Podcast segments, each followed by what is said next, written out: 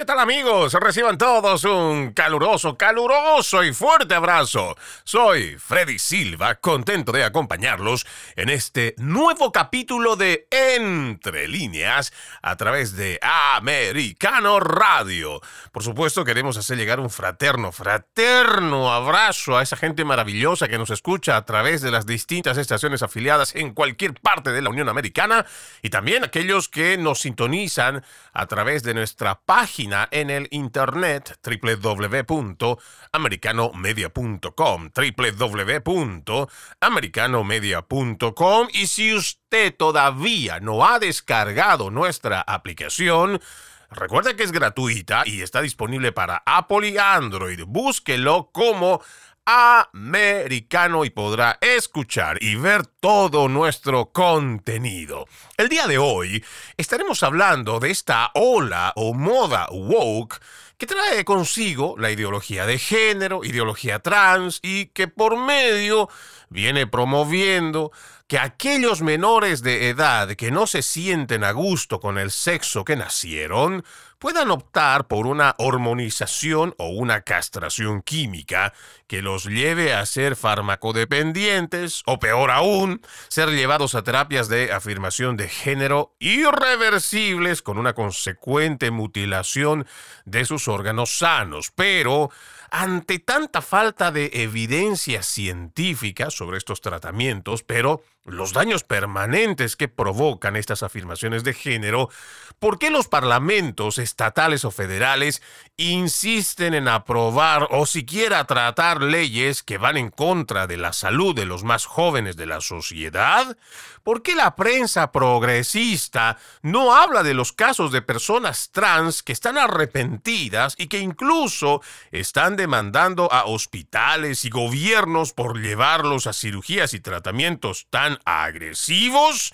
Trataremos de responder esas y otras interrogantes porque nos parece que este es un tema candente. Este es un tema que además es muy importante que como padres de familia lo tenemos que tener vigente porque tarde que temprano, si ya muchos parlamentos estatales están tocando este tema, teniendo un gobierno socialista de una izquierda tan radical como lo es el de Joe Biden, podríamos estar teniendo leyes que sean federales, o sea, para toda la nación, y que te obliguen a que como médico tengas que aceptar estas cirugías o estos tratamientos de afirmación. Y como padre de familia, no podrás siquiera oponerte a que estos tratamientos sean impuestos a tu hijo si es que así lo pide. Incluso podrían perder la patria potestad o la custodia de sus propios hijos. Bueno, antes de entrar de lleno a este tema, que como les digo es muy interesante, pero además es muy importante, permítanme hacer referencia a una encuesta reciente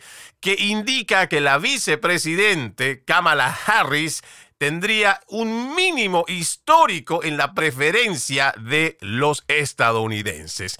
Como si realmente fuera algo nuevo, pero lo importante es que esto está plasmado. Este es un documento que usted lo puede encontrar en braver.com y dice... Kamala Harris entró en los libros Records cuando una encuesta de NBC News reveló que es la vicepresidente más impopular de la historia. La encuesta mostró que el 49% de los votantes registrados tienen una opinión negativa de esta mujer de 58 años en comparación con el 32% que tiene una opinión positiva. O sea, dos tercios de los estadounidenses encuestados tienen una imagen negativa de la vicepresidente Kamala Harris. Y es que no podía ser de otra manera. Yo entiendo que el papel de vicepresidente no es un papel protagónico donde están saliendo las noticias o que llevan adelante la firma de algunos decretos supremos, como se conocen aquí las órdenes ejecutivas, como generalmente se ha manejado el autócrata Joe Biden. Pero nosotros entendemos que también ese papel de alguna manera tendría que servir para algo. Pero en la realidad, si nosotros tomamos como ejemplo uno, solo uno, fue designada por el mismo Joe Biden para hacerle frente a la crisis en la frontera sur, esa crisis migratoria que hasta el día de hoy no ha sido resuelto. Usted puede entrar, por ejemplo, a la página oficial del Sindicato de Trabajadores de la Guardia Fronteriza o la Patrulla Fronteriza, esa cuenta es oficial en Twitter, y usted va a ver cómo desde ahí el mismo sindicato, los mismos empleados federales son los que denuncian cómo a diario siguen entrando indocumentados, no solo se pasan por la frontera, hacen cualquier tipo de paripé para hacer el ingreso de una forma no solo desordenada, irregular, incluso con gente que estaría involucrada dentro del crimen organizado. Y ahí tiene usted información por demás. Y ojo, aquí no se trata otra vez de ser anti-inmigrante. Vamos a ir con los hechos. Y los hechos están demostrando que la inmigración no ha sido controlada, que la frontera sigue siendo vulnerada todos los días y que si la gente ha dejado de hablar de ello es porque los medios de comunicación, los principales medios de comunicación han decidido dejar de darle cobertura. Por eso es que la gente tiene una idea o una sensación de que ya no hay el problema migratorio. Mentira, esto sigue como estaba antes, siguen vulnerando la frontera, el crimen organizado sigue haciendo de la suya y ahí está el resultado de las encuestas que muestran a Kamala Harris con más de la mitad de la gente estadounidense o de los encuestados que tienen una imagen negativa de su desempeño. Pero no es todo. En general, Kamala Harris recibió una calificación negativa neta de menos 17. Esa es la calificación negativa neta más baja para un vicepresidente en la historia de la encuesta cuando se compara con los últimos cuatro vicepresidentes durante sus mandatos, con Mike Pence que tuvo menos cuatro en octubre de 2019, Joe Biden en diciembre apenas si tuvo un punto, Dick Cheney 23 en mayo del 2003 y Al Gore que tuvo 15 puntos positivos en marzo de 1995. O sea, hablamos de cifras que realmente son estrepitosamente escandalosas cuando se refiere a la vicepresidente Kamala Harris con una calificación neta de menos 17. No es uno como lo tuvo Joe Biden, no es 4 como lo tuvo Mike Pence, no es 15 como lo tuvo Al Gore, tiene menos 17. La encuesta también establece que en octubre de 2019 el 38% de los encuestados tenía una opinión negativa del predecesor de Harris, el ex vicepresidente Pence, mientras que el 34% de los encuestados tenía una opinión positiva del ahora candidato presidencial republicano. Los números terribles se producen cuando los funcionarios de la Casa Blanca trabajan con Kamala Harris para reparar su imagen y disipar los temores expresados desde 2021 de que ella es una carga para las esperanzas demócratas de retener el poder. Y cómo no, si la misma Casa Blanca, o por lo menos aquellos que han tratado de trabajar con Kamala Harris, no le han durado ni siquiera meses. Y es que debe ser muy difícil tratar de llevar adelante una agenda de un personaje como Kamala Harris que entre las primeras cosas que hace cuando llega a hablarle a la gente es matarse de la risa. Hay veces que están incluso en momentos bastante difíciles donde ha muerto gente o donde están formando parte de un velorio, pero las palabras o lo primero que sale de su boca es una risa, una carcajada que por supuesto deja mal a muchos. Pero esto hablando en la forma, ya cuando tocamos el tema de fondo, es el trato que ha tenido con su personal que no le ha durado, es la forma de encarar los retos que no ha podido cumplir, hablando por ejemplo solo del tema migratorio. Por eso es que nosotros creemos que no solo refleja de alguna manera esta encuesta el mal desempeño, el pésimo desempeño que está teniendo la vicepresidente Kamala Harris. Pero continuando con este artículo, escuche esto, dice, el jefe de gabinete de la Casa Blanca, Jeff Sientz, le dijo a Axios que se reúne con la vicepresidente semanalmente para discutir formas de mejorar sus ideas políticas y su liderazgo mientras busca revertir su caída en popularidad. La noticia de las encuestas llega tras el anuncio de abril que el presidente Joe Biden se postulará para la reelección y buscará el cargo nuevamente en 2024 con Kamala Harris, aprovechando la oportunidad para confirmar que estará a su lado. Y muchos dirán entre los mismos demócratas si Kamala Harris es una pieza que va a sumar en la campaña o más bien le va a quitar puntos. Y todo esto, ¿por qué? Porque en esta misma encuesta se ha revelado, en esta encuesta de NBC, que el 68% expresaron una aprensión mayor acerca de que Biden tenga las facultades mentales y físicas necesarias para servir otros cuatro años. Estos son datos, que créalo o no, son un reflejo de cómo también está marchando esta administración, que de por sí tiene un muy mal manejo administrativo. Hemos visto que nos han llevado a los más altos precios de la gasolina en la historia, nos han llevado a los más altos niveles de inflación, han entrado el doble de millones de inmigrantes indocumentados, por día aumenta la cantidad de gente que muere por sobredosis de drogas, producto de que mucho de esto está entrando precisamente por esa crisis en la frontera y ni hablar del resto de los problemas. Ojalá la gente vaya despertando y entienda que nuestra nación necesita un cambio. Vamos a la primera pausa. Ya regresamos con más. Gracias. Gracias por continuar con Entre líneas a través de Americano Radio. Recuerde que este 2023 juntos decimos no más fake news. No más noticias falsas. Para ello, ponemos a su disposición nuestra página en el internet www.americanomedia.com, donde estará muy bien informado. Además, usted puede descargar nuestra aplicación Americano totalmente gratis, disponible para Apple y Android. Como lo dijimos al principio, hoy vamos a hablar sobre esta moda woke que trae consigo la ideología de género, las políticas trans y que van promoviendo entre los más jóvenes de la sociedad, que están confundidos o están padeciendo una disforia de género, los van llevando hacia tratamientos que tienen muy poca base científica, hay muy pocos datos que han sido recabados, porque también la experimentación es relativamente nueva, y estos en la mayoría, cuando se habla de la cirugía, son tratamientos irreversibles, porque una vez que mutilan sus órganos sanos, vamos a decir, una mujer, que quiere convertirse en hombre, pasa por este proceso quirúrgico, le mutilan sus senos, además le cortan un pedazo de piel de su pierna o igual de su brazo, le hacen un neopene que ni siquiera va a tener una función para nada, pero otra vez querer regresar todo esto a como estaba antes ya no se puede, es imposible. No hay forma. Pero tenemos a estos demagogos de izquierda, tenemos al mismo gobierno federal y muchos politiqueros demócratas que están con esta línea radical de izquierda que quieren decirnos que estos son tratamientos que son reversibles, que el momento que el joven confundido piense que debe volver para atrás, no hay ningún problema y no se va a enfrentar a nada.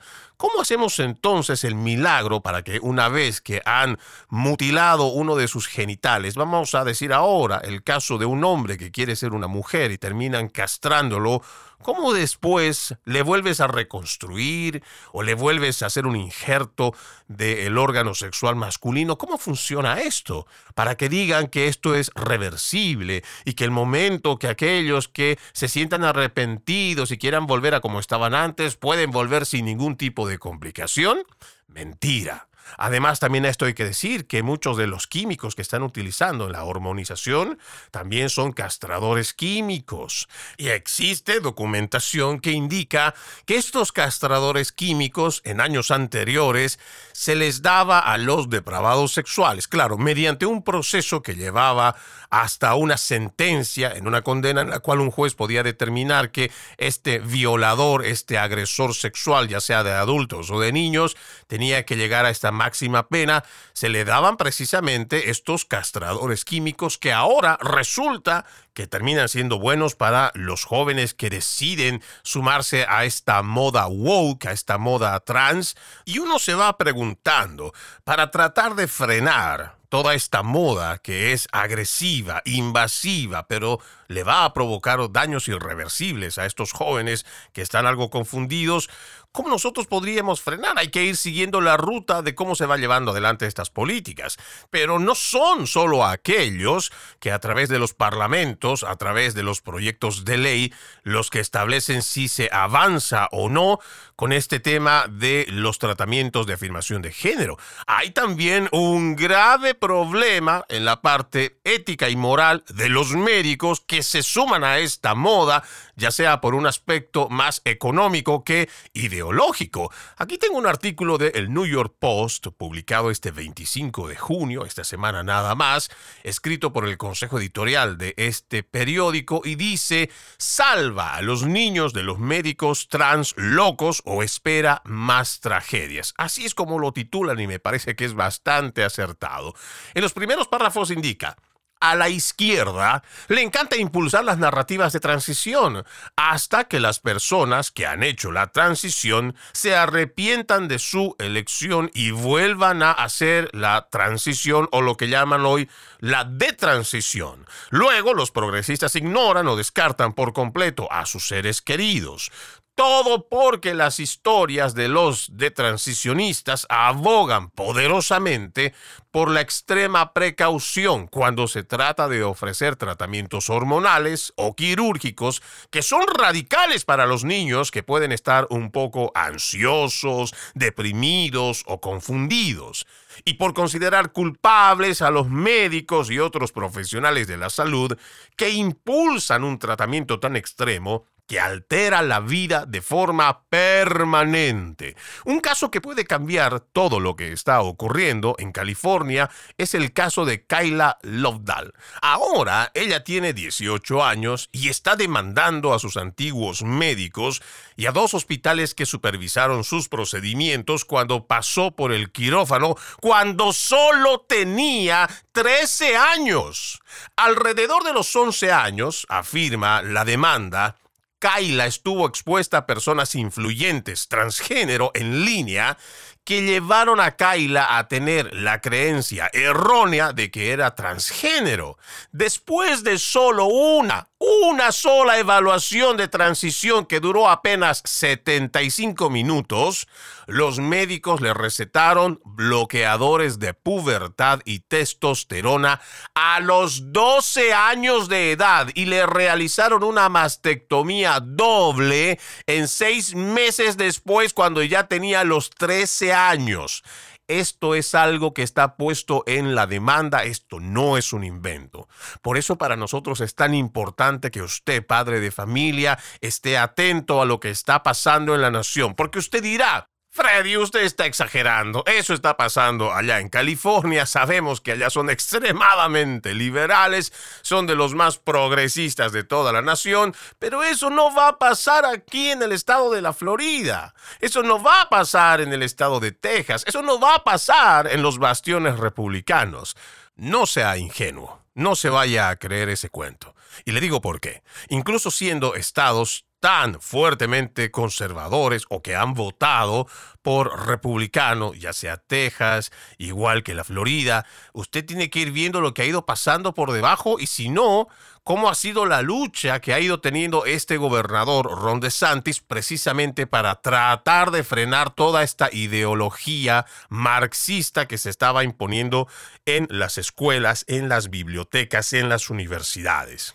Créame, allá en Texas, que se supone es un estado bastante conservador, ahí estamos viendo cómo hay espectáculos drags a plena luz del día donde están presentes los niños. Estamos viendo cómo se permite que estos mismos drag queens vestidos son hombres vestidos de mujer y que hacen bailes bastante eróticos, sexuales, enfrente de los niños y lo hacen ya sea en las escuelas, lo mismo que en las bibliotecas. Así que usted no vaya a creer que por el hecho de que hay estados que son relativamente conservadores o que son relativamente republicanos, esto no se va a llevar adelante porque ya está ocurriendo.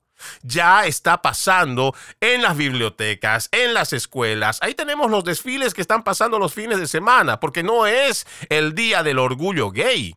Hoy tenemos el mes y ahí hemos ido viendo cómo los fines de semana en varios estados de la nación hacen estos desfiles grotescos, porque hay gustos y yo entiendo que para gustos nada está escrito en piedra. A mí me podrá gustar el color verde y habrá otro que le guste ese verde chillón, ese verde que te lastima la pupila. Pero de gustos a gustos hay muchos gustos y no hay nada que esté establecido.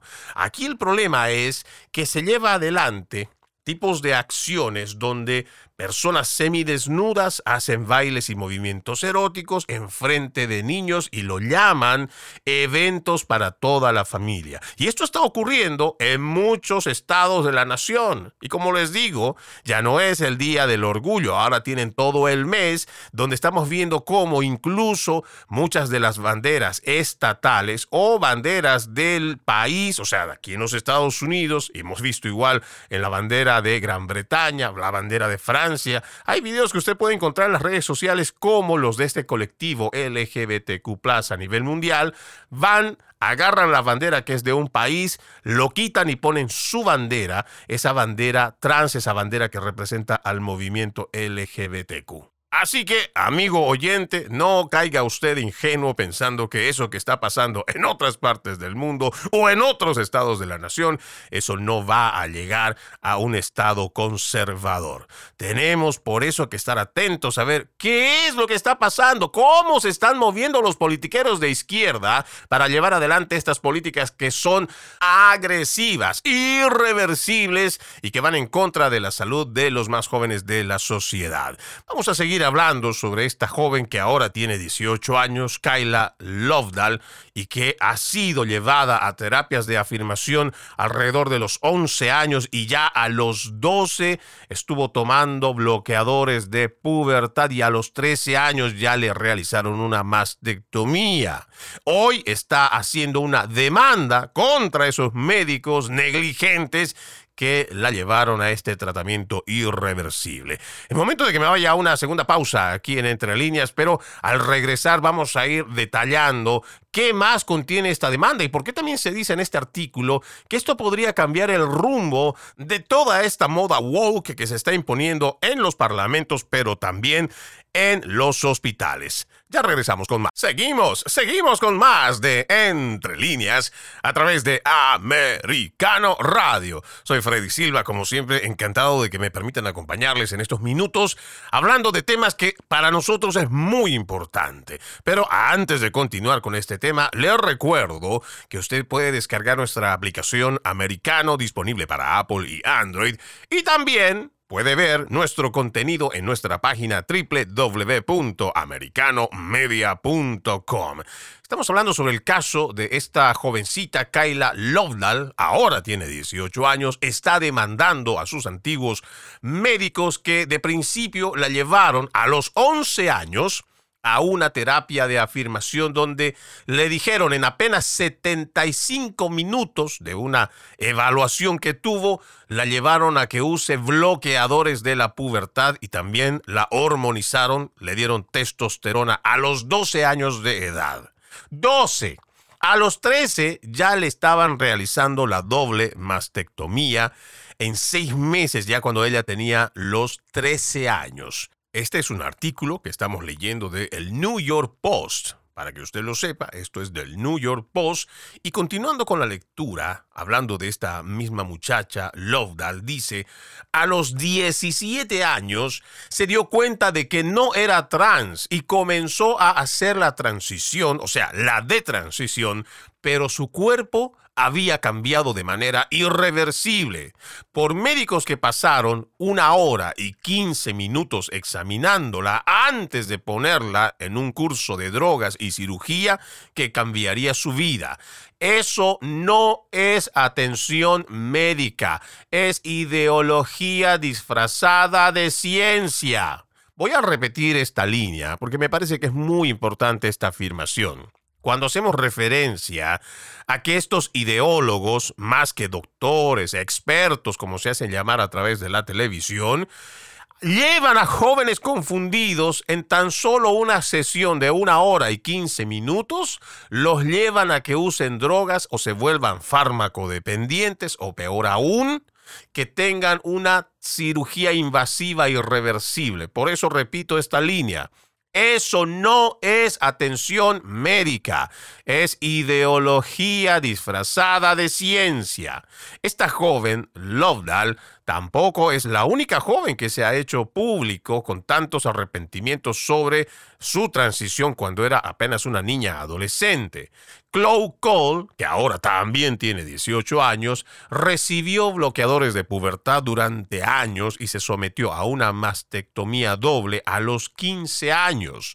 Otro caso también registrado, aquí en este artículo indica, Luca Hain, ahora tiene 21 años, recibió la misma cirugía a los 16 años.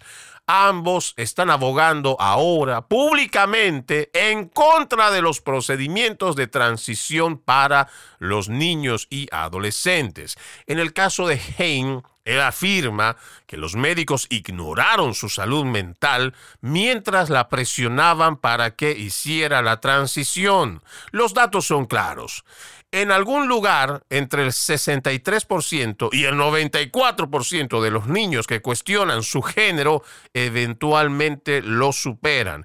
Estos son datos que usted no lo va a escuchar en la prensa progresista.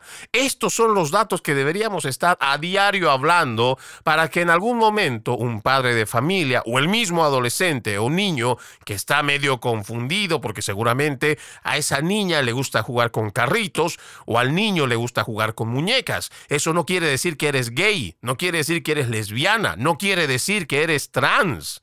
Son pequeñas confusiones, pero además no son nada grave, tu vida no depende de ello y eventualmente según los datos, porque estos son datos, entre el 63 y el 94% de estos niños que cuestionan su género eventualmente superan esta situación. Y ojo, muchos de ellos lo hacen sin siquiera recibir algún tipo de terapia o algo por el estilo. Seguramente usted tiene amigos, amigas, primos, con quienes ha jugado, con quienes ha compartido. Hay tantos casos que uno escucha y esto tal vez usted lo ha podido también oír en medio de ciertas reuniones. Cuando después de muchos años nos encontramos en la familia, ahí llega la prima, llega el primo y empiezan las risas, las anécdotas y empiezan uno a decir, ¿te acuerdas cuando Catalina Catalina le encantaba tanto jugar con los carritos. Oh no, ¿te acuerdas que además Catalina jugaba muy bien al fútbol? Apenas tenía 6, 7 años. Hoy la misma Catalina es una hermosa mujer que es madre de familia de otros dos niños, es más femenina que nunca, pero no ha tenido ningún riesgo de vida como para que alguno de estos médicos negligentes, estos ideólogos más que profesionales de la salud, les estén llevando o presionando para que sean transgéneros o acepten que son transgéneros para después tengan que ser llevados a la industria farmacéutica, quienes son los únicos que se benefician, porque al final del día aquí todo tiene que ver con plata. ¿Quiénes son los que más ganan dinero si es que vamos llevando a los jóvenes a que se hagan farmacodependientes, teniendo que tomar estas hormonas de por medio y todos los días? ¿Quiénes van a ganar más con relación a estas cirugías? Son los hospitales, ¿verdad? Porque no son los padres de familia, ni siquiera son los mismos chicos que en algún momento deciden que se van a volver trans o que van a someterse a estas operaciones de transición, quienes vayan a ganar dinero porque estén entrando a esta moda. Claro que no. Pero si hay ganadores y quienes están ganando económicamente es la industria farmacéutica, es la industria médica. Por eso hay que reiterar esta línea las veces que sean necesarias. Cuando hablamos de un médico que se dedica tan solo una hora, 15 minutos, vamos a decir que puede ser el médico de cabecera, incluso puede ser el mismo psicólogo, cuando uno de estos dice en una hora y 15 minutos que debes usar drogas, o sea, debemos hormonizarte o peor llevarte a una cirugía. Eso no es atención médica. Eso es ideología disfrazada de ciencia. Y si vamos hablando de costos, a algunos les dicen que esto es tan solo 25 mil dólares, o tal vez es un poquito más, pero no, muchas de estas cirugías llegan a costar por encima de los 100 mil dólares. Y usted dirá, pero entonces, ¿cómo esta gente puede pagarlo? No es que lo paga la gente, están elaborando proyectos de ley para que con el dinero de los contribuyentes se pueda pagar estos tratamientos de afirmación de género. Aquí hay un artículo interesante, lo invito a que usted lo pueda leer con calma, y esto es bastante antiguo. Es del 26 de julio del 2018, publicado por NPR.org. El título dice Proyecto de ley del mes, un plan para una cirugía de afirmación de género asequible, le sale mal. Pero me voy a saltar muchos párrafos donde marca esto que para mí es importante. Dice, entonces, hablando de una muchacha que quería someterse a esta cirugía de transición de género, en este párrafo indica, entonces se sorprendió cuando un representante del hospital la llamó un par de meses antes de la tan esperada cirugía y calculó que la factura sería de 100 mil dólares. Eso significaba que estaría en apuros porque hasta 75 mil dólares le tocaría pagar de su bolsillo después de que el seguro le pueda pagar tan solo 25 mil dólares. Y claramente nosotros, haciendo el seguimiento de la ruta del dinero, viendo de dónde y quiénes son los que se benefician, nosotros podríamos encontrar por qué estarían tan interesados desde distintos gobiernos, igual que las industrias farmacéuticas o médicas, estarían tan interesados en promover este tipo de afirmación de género que, según lo dice el doctor Douglas Murray, esto no es más que una carnicería infantil. Y es por eso, según este doctor, que muchos países de Europa están dando un paso atrás y están haciendo una corrección en cuanto a la atención de afirmación de género pediátrica. Es un eufemismo que, como lo dice este doctor, es simplemente la carnicería infantil. Gran Bretaña y Suecia, difícilmente invernaderos de intolerancia, tienen bloqueadores de la pubertad limitados a los niños inscritos en ensayos clínicos. Finlandia exige al menos seis meses de psicoterapia y el apoyo de familiares, entre otros requisitos, antes de que un menor pueda acceder a tratamientos hormonales. Las organizaciones de salud en Francia y Noruega, nuevamente países famosos por su liberalismo social, también abogan por un enfoque cauteloso para el cuidado de menores relacionado con el género. Estados Unidos no está tomando nota de lo que está pasando en Europa. No nos olvidemos que Europa ha sido el laboratorio más grande de experimentación del socialismo y cómo por décadas ya están dándose cuenta que muchas de esas políticas en relación a lo que estamos hablando, en este caso en lo de afirmación de género, en darle esta hormonización o castración química a los menores de edad, se están dando cuenta que no es bueno. Se están dando cuenta que mucha gente se arrepiente de estos procedimientos. Lamentablemente son procedimientos irreversibles y ahora van a tener que ser sujetos como por ejemplo está pasando en España, donde se está demandando al Estado. Aquí en Estados Unidos están comenzando a demandar a los médicos por su negligencia, pero allá en España están comenzando a demandar al Estado, porque es el Estado el que ha permitido a través de la aprobación de políticas, a través de leyes de género, ha permitido que estos adolescentes se sometan a este tipo de cirugías irreversibles. ¿Será que Estados Unidos despertará y tomará nota de esto y le pondrá freno a lo que están llamando muchos doctores afuera como una carnicería infantil?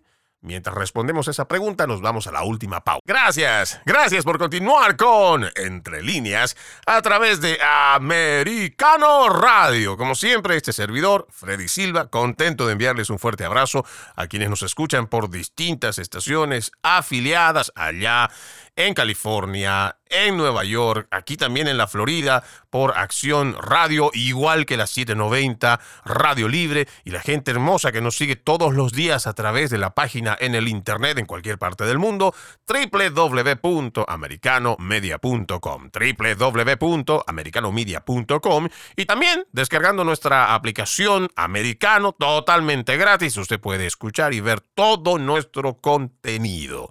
Americano, encuéntrelo así como americano. El día de hoy estamos hablando sobre toda esta corriente woke, estamos hablando de esta ideología de género, ideología trans, que ha ido trayendo o promoviendo estos cambios de sexo a través de cirugías irreversibles o también de una hormonización, castración química, volviéndolos farmacodependientes. Habíamos visto que ya los países de Europa han experimentado hace años con este tipo de políticas. A pesar de ello, y que no tienen sustento suficiente, base científica que garantice que quienes se sometan a la hormonización o a la castración química, igual que a la mutilación de sus genitales en cirugías invasivas, los que se someten a estos tratamientos puedan volver a como estaban antes, ya estos mismos países europeos están dando marcha atrás, porque se dan cuenta que esto no se trata de salud pública o ayudar en la salud de los jóvenes, sino todo lo contrario. Y Estados Unidos lamentablemente se está dejando llevar por esta moda porque hay un incremento que usted no tiene idea. Hablando en cifras, y este es un dato que saco de la agencia de noticias Reuters en una publicación de octubre, el 6 de octubre del 2022, le va poniendo cifras a estos incrementos porque indica, y me voy a saltar bastantes párrafos, dice, en 2021, Alrededor de 42 mil niños y adolescentes en todo Estados Unidos recibieron un diagnóstico de disforia de género, casi el triple que en 2017. En general, el análisis encontró que al menos 121.882 niños de 6 a 17 años fueron diagnosticados con disforia de género entre 2017 y 2021. Reuters también encontró tendencias similares cuando solicitó datos a nivel estatal sobre diagnósticos entre niños cubiertos por Medicaid y el programa de seguro público para familias de bajos ingresos. Y según datos más recientes, se habla de por lo menos 1.3 millones de personas entre niños, adolescentes y adultos que hoy se definen como transgéneros y que estarían padeciendo de algún tipo de disforia de género. Lo que nos lleva a preguntarnos, ¿esto es realmente una condición de salud mental? ¿Esto es algo que forma parte de una moda? ¿Esto está siendo impulsado a través de una ingeniería social en los medios de comunicación, igual que en los streamings como Netflix, Hulu, Disney, las películas de Hollywood, las canciones y que vienen con videos bastante sugestivos que hay, como lo hemos dicho en muchas oportunidades, un interés muy claro de hipersexualizar a los menores de edad, incluso a través de canciones y videos que parecen ser inocentes, pero cuando ya son llevados a la imagen, muchos de estos videos infantiles tienen simbolismos o que los van induciendo hacia una sexualización temprana. Es por eso que tenemos que estar atentos en lo que está pasando en la nación. ¿Cómo es posible que existan casos donde una joven de apenas 11, 12 años con una hora y 15 minutos haya recibido un diagnóstico de que es transgénero y que tiene que tomar hormonas y que finalmente haya sido llevada a una cirugía irreversible donde le mutilaron sus genitales. Aquí tengo un artículo que me pareció que es muy importante para compartirlo. Esto fue escrito por el periodista Christopher Rufo con el título Arrojado a los lobos, un médico revela la pesadilla de la ideología transgénero en un importante hospital infantil. Esto fue escrito esta semana nada más, en junio de este 2023, y usted lo puede encontrar en el portal cityjournal.org. El médico que atiende esta entrevista lo hace en calidad de anonimato por las posibles represalias que él podría sufrir. Dentro de la pregunta le dicen, ¿cómo es un importante hospital infantil en los Estados Unidos con respecto a las intervenciones transgénero para niños? Y él responde Creo que la mejor manera de responder a esa pregunta es hablar sobre el cambio cultural que ocurrió en el 2020, porque la ideología transgénero y el COVID están inextricablemente vinculados. Normalmente los médicos operan por la autoridad de las sociedades profesionales que rigen nuestra práctica específica. Eso funcionó porque las personas en esas instituciones eran confiables, inteligentes y consideradas. Pero con el COVID en 2020 comenzamos a recibir decretos médicos sin revisión por pares ni evidencia. Esto se vio con máscaras, distanciamiento social y autorizaciones de uso de emergencia. Estos decretos se expresaron como algo que todos tenían que hacer sin justificación basada en ciencia sólida. La otra cosa era la censura. Si hiciera preguntas o expresara dudas sobre estos decretos médicos, sería condenado al ostracismo dentro de su departamento. Fue entonces cuando la ideología transgénero realmente despegó. Dentro de estas instituciones académicas, los llamados expertos en el campo de la medicina transgénero simplemente declararían que los bloqueadores de la pubertad y otras intervenciones eran el estándar de oro de la atención. La evidencia para respaldar esto es completamente fraudulenta, pero no se permitió la disidencia. Todos dentro de la comunidad médica sabían que si cuestionaban la ideología transgénero, sufrirían el mismo tipo de repercusiones que habían ocurrido durante la pandemia. La mejor manera de describir el medio ambiente sería como una cultura autoritaria y censuradora que desalienta cualquier debate significativo y alienta la demonización de cualquiera que haga preguntas. El periodista le vuelve a preguntar, ¿cuáles son los principios fundamentales de la teoría médica transgénero que se imponen como sabiduría convencional y cómo han cambiado esos principios la práctica médica? Y este doctor responde, uno, cuando un individuo cree que es de cierto sexo, es verdaderamente de ese sexo. Dos, la respuesta ideal es afirmar la identidad preferida de ese individuo. Tres, la repercusión de la no intervención es una mayor probabilidad de que ese individuo se suicide. La amenaza de suicidio elimina cualquiera de las barandillas de lo que debemos hacer para afirmar la identidad de ese individuo. Los bloqueadores de la pubertad se justifican a los 11 años. Las hormonas se justifican a los 13 años. La doble mastectomía se justifica antes de los 18 años. Pero en realidad, cuando afirmas la identidad de género de estos individuos, lo que estás haciendo es afirmar su odio hacia ellos mismos. Tienes a estos niños que están pasando por momentos confusos, momentos difíciles. Cuando afirmas este sistema de creencias, lo que realmente estás haciendo es decirles, te odias a ti mismo en este momento y lo voy a afirmar. Tenemos que preguntarnos, ¿Por qué estas personas tienen tasas tan altas de suicidio? Porque estamos afirmando que deben odiarse a sí mismos y que deben tratar de destruirse a sí mismos. Esta es una entrevista que en lo personal me parece no solo muy sincera, sino realmente muy importante para que la gente ahí afuera pueda tomar conciencia de lo que está pasando en los niveles de la industria médica, que como lo dice en esta entrevista este doctor, a través de la pandemia del COVID-19 se ha eliminado cualquier disidencia.